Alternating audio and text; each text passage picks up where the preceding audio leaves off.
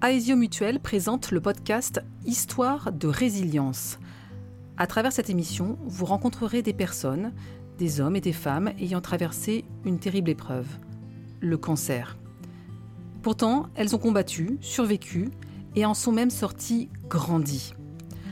Aujourd'hui, elles nous livrent avec leurs témoignages la force tirée de leur histoire dramatique et pourtant inspirante. C'est un message d'espoir pour tous ceux touchés de près ou de loin par le cancer. Bonne écoute.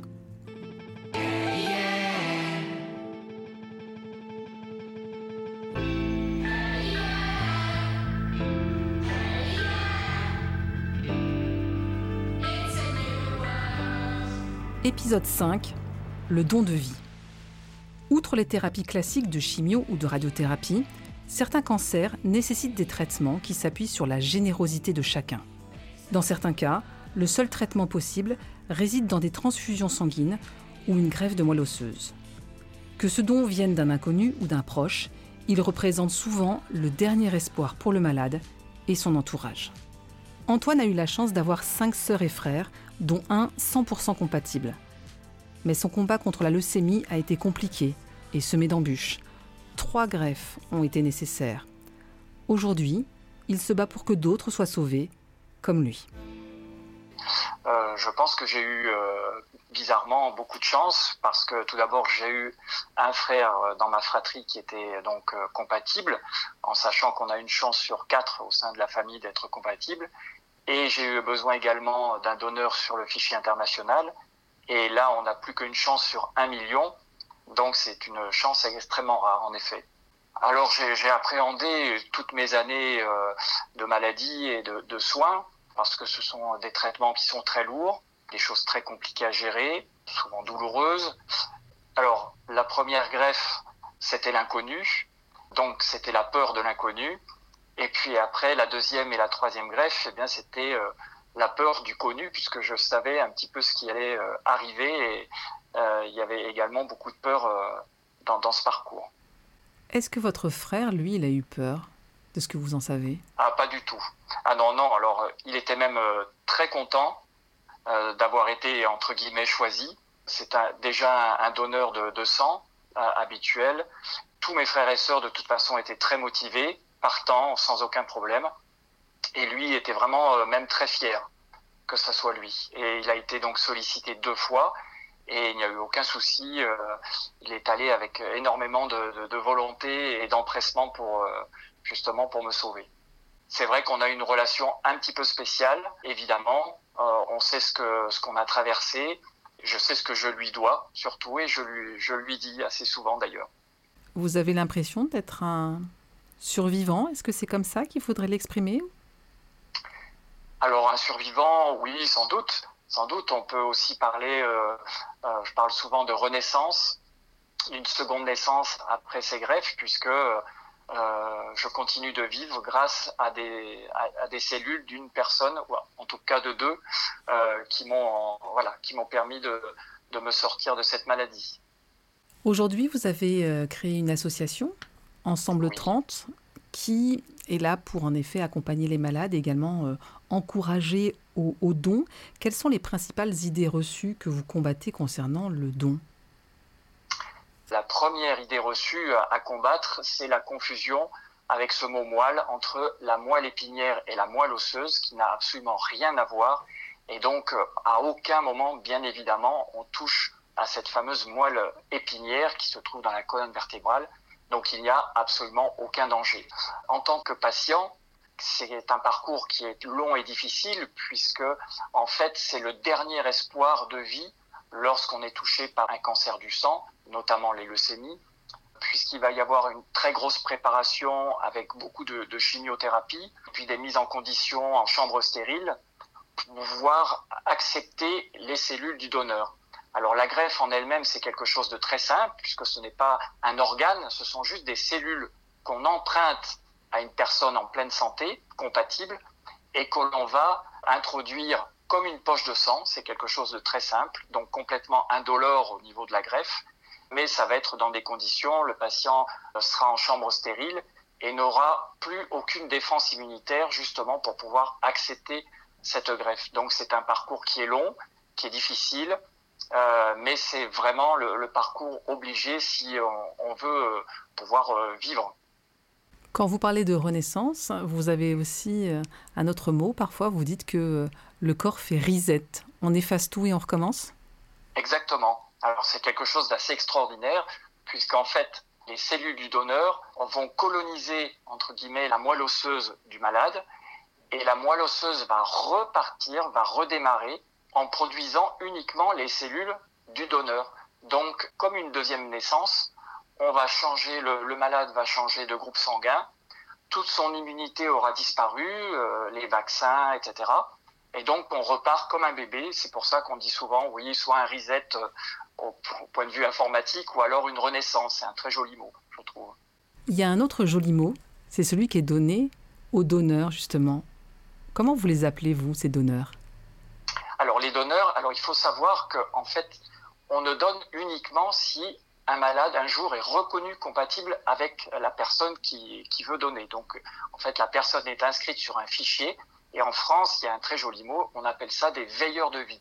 Donc ce sont des personnes qui sont en veille, qui sont disponibles et qui peut-être un jour seront euh, appelées à, donner et à sauver une vie. Les personnes en bonne santé ont toute la possibilité, ont une chance extraordinaire, c'est de pouvoir sauver la vie d'une autre personne dans le monde, simplement grâce à des cellules, des cellules que l'on produit euh, constamment. Donc c'est un emprunt de cellules mais qui permet véritablement de sauver la vie d'une personne.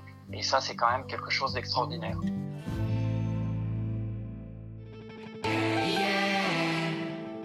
Fabien s'est retrouvé impuissant au chevet de son épouse Pauline, décédée d'un lymphome à 34 ans en 2008.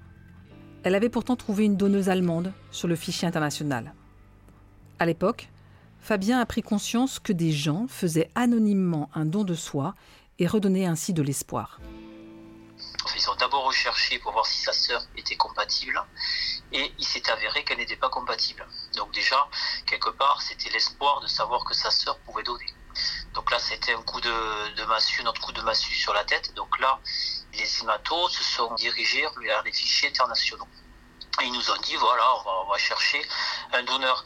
Donc nous, et surtout elle, elle, avait confiance en ses hématologues et pour elle, elle allait avoir un donneur ou une donneuse. Donc avec mes souvenirs, c'est pas le pas le pire. On avait quand même l'espoir de trouver un donneur ou une donneuse. Et puis un jour, on nous a dit voilà, euh, youpi, on a trouvé euh, un donneur, donc on va pouvoir enclencher donc euh, la chimio et ensuite la de moelle osseuse. Et on a su donc pendant cette période-là que la donneuse était une, une jeune allemande de, de 21 ans. Euh, de savoir que c'était une, ben, une jeune fille de, de, 21 ans qui donne du temps, qui donne de soi pour nous donner notre, notre espoir de vie à, elle, surtout à Pauline. Donc ça, ça fait réfléchir de se dire, mais à 21 ans, il y a des jeunes qui vont donner de soi pour les autres, pour des personnes qui ne connaissent pas et qui sont peut-être à l'autre bout du monde. Moi, ça m'a vraiment, euh, c'est vrai, ça m'a vraiment touché parce que je me suis dit que nous, à, 21 ans, on passait à, à toute autre chose que de donner sa moelle osseuse. On n'était pas du tout sensibilisé au don de moelle osseuse. Et moi, ça m'a fait quand même un électrochoc. Je me suis dit, mais Fabien, c'est, c'est, égoïste, quoi. Il va falloir que tu, que, tu y ailles sur ces fichiers internationaux. Et des années après, vous avez été appelé. Je reçois donc un appel du CHU de Montpellier pour me dire que je suis, compatible. Eux, ils m'ont fait mon, bilan, ils ont vu que j'étais en pleine forme, qu'il n'y avait aucun souci. Et donc, c'était, parti pour, ce, don, ce don de moelle. Sur toute la procédure, tout m'a paru naturel. Je, suis parti à l'hôpital vraiment dans un état d'esprit euh, très positif. Je, n'avais aucune, aucune peur, aucune angoisse. Hein. Bon, forcément, la, veille, on cogite un petit peu, on dort euh, un petit peu moins. J'ai juste un petit peu angoissé vraiment quand j'étais dans le bloc euh, opératoire, enfin angoissé un petit peu, voilà, pris un petit peu par, par certaines tensions. se rendre compte qu'on y était, mais bon, c'était voilà, c'était des émotions diverses, hein, mais il y avait un sentiment de, satisfaction et, de bonheur de, pouvoir faire ce geste-là. j'étais hyper motivé parce que moi j'étais du côté de l'accompagnant du patient où, on est dans l'attente d'un donneur que, j'ai vécu.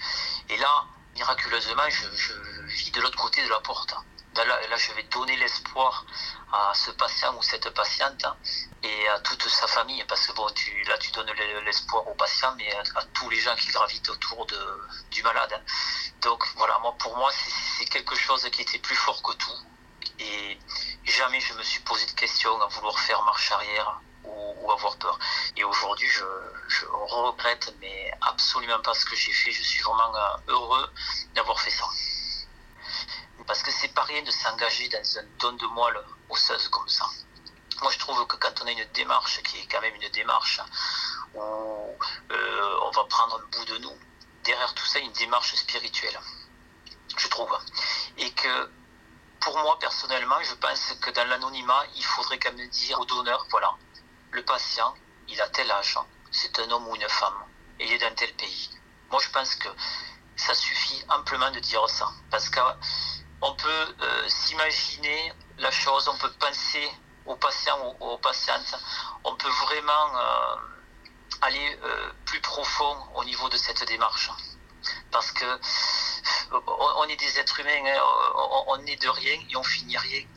On dit que tout est énergie, mais oui, tout est énergie. On est, on est énergie et je pense que le fait de symboliser, de s'imaginer où va notre moelle osseuse sur un adulte, sur un enfant, je pense que ça doit être encore plus puissant si on le sait que si on le sait pas. Depuis près de 20 ans, Stéphanie se bat sans relâche pour informer et sensibiliser aux dons de vie au sein de l'association Laurette Fugain, du nom de sa fille décédée en 2002 d'une leucémie à l'âge de 22 ans. Depuis, partout en France, elle sensibilise aux dons, accompagne les malades et leurs familles et finance des projets de recherche. À mon époque, j'ai évidemment euh, souffert de ce manque de dons qui n'arrivait pas euh, à temps euh, dans la chambre de ma fille Laurette notamment les cellules plaquettes, celles qui permettent la coagulation du sang. Et j'étais très étonnée de me dire que nous n'étions pas beaucoup informés, euh, d'autant que nous, nous étions une famille de donneurs. Donc nous ne connaissions pas ni le don de plaquettes, ni le don de molosseuse. C'est la raison pour laquelle Laurette euh, m'a dit un jour, quand je sortirai de l'hôpital, je, je mènerai un combat pour que tous les jeunes sachent. 19 ans après, je m'aperçois que les gens me disent encore, mais c'est normal, on n'en entend pas parler, on ne sait pas, euh, si vous ne nous en parlez pas, on n'est pas informé, on voit rien dans la presse, il n'y a pas de communication percutante, il n'y a pas ci, il n'y a pas ça. Et alors moi j'ai envie de pleurer à chaque fois, parce que je me dis quand même, depuis 19 ans, nous avons fait beaucoup, beaucoup d'informations. L'établissement du sang, je trouve, a fait des progrès énormes. Euh, dans leur communication qui était un peu, euh, un peu vieillotte pendant des années, je trouve que quand même les choses ont évolué. Mais néanmoins, ça ne se voit pas suffisamment et ça ne s'entend pas suffisamment. Tout ce que l'on a fait en campagne, en projet, euh, en presse, en radio, sur le terrain, dans les entreprises, dans les écoles, j'ai l'impression que quand même c'est des sons qui résonnent pas suffisamment dans la tête des gens, non pas parce qu'on les envoie mal, mais simplement parce que quand on n'est pas intéressé, interpellé par quelque chose, on n'est pas forcé de l'entendre. Voilà ce qui se passe. Et je pense que les raisons qui font que nous sommes toujours, que l'établissement français du sang est toujours un flux tendu, c'est que les gens ne sont pas dans l'urgence puisqu'ils ne sont pas concernés. Je crois vraiment l'éducation que nous donnons à nos enfants qui euh, va prévaloir de tout ça parce que on ne s'en sortira pas si c'est pas repris à zéro. On apprend à un enfant à dire bonjour, merci, excusez-moi, pardon. C'est parce qu'on lui aura montré des images avant, parce qu'on lui aura montré des enfants qui ont besoin, euh, qui ont des crânes chauves, qu'est-ce que ça veut dire en n'en ayant pas peur? Eh bien, l'enfant grandira avec ces notions. Lorsque nous faisons, nous, des interventions auprès des plus jeunes, euh, je peux vous dire qu'ils l'entendent et que le soir, quand ils rentrent, ils disent à leurs parents, est-ce que tu es donneur, toi?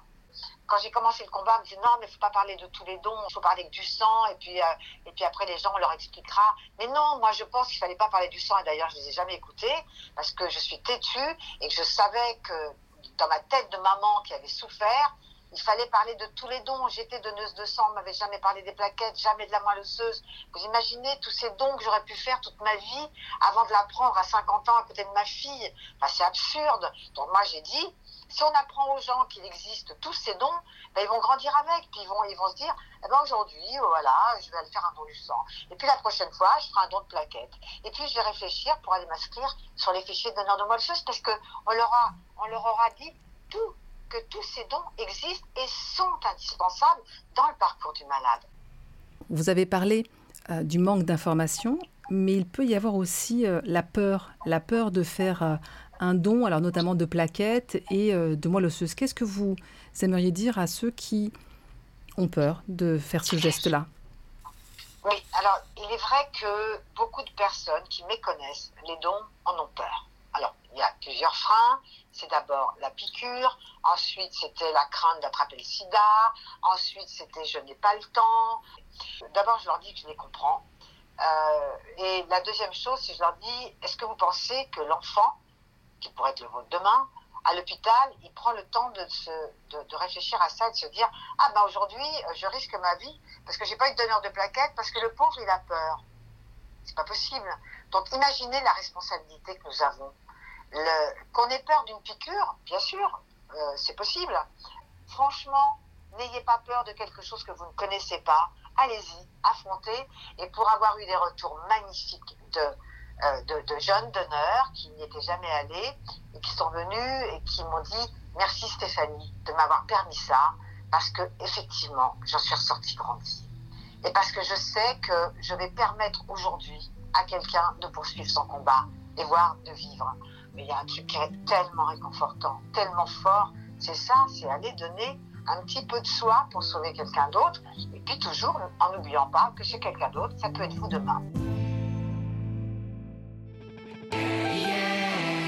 Nous remercions Antoine, Fabien et Stéphanie Fugain d'avoir levé le voile sur les dons de vie au travers de leur parcours poignant.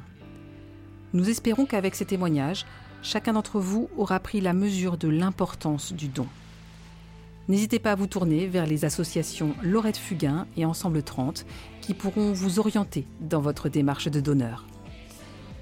C'était le dernier épisode du podcast Histoire de résilience nous remercions toutes les personnes qui ont participé à cette émission. Ces témoignages ouvrent une fenêtre d'espoir malgré la dure réalité du cancer et nous espérons que chacun de vous aura capté le pouvoir de la résilience. Vous pouvez retrouver l'intégralité du podcast sur ensembleaesio.fr et sur les principales plateformes d'écoute. Histoire de résilience est un podcast produit par Aesio Mutuel. Pour plus d'informations, rendez-vous sur ensembleaesio.fr.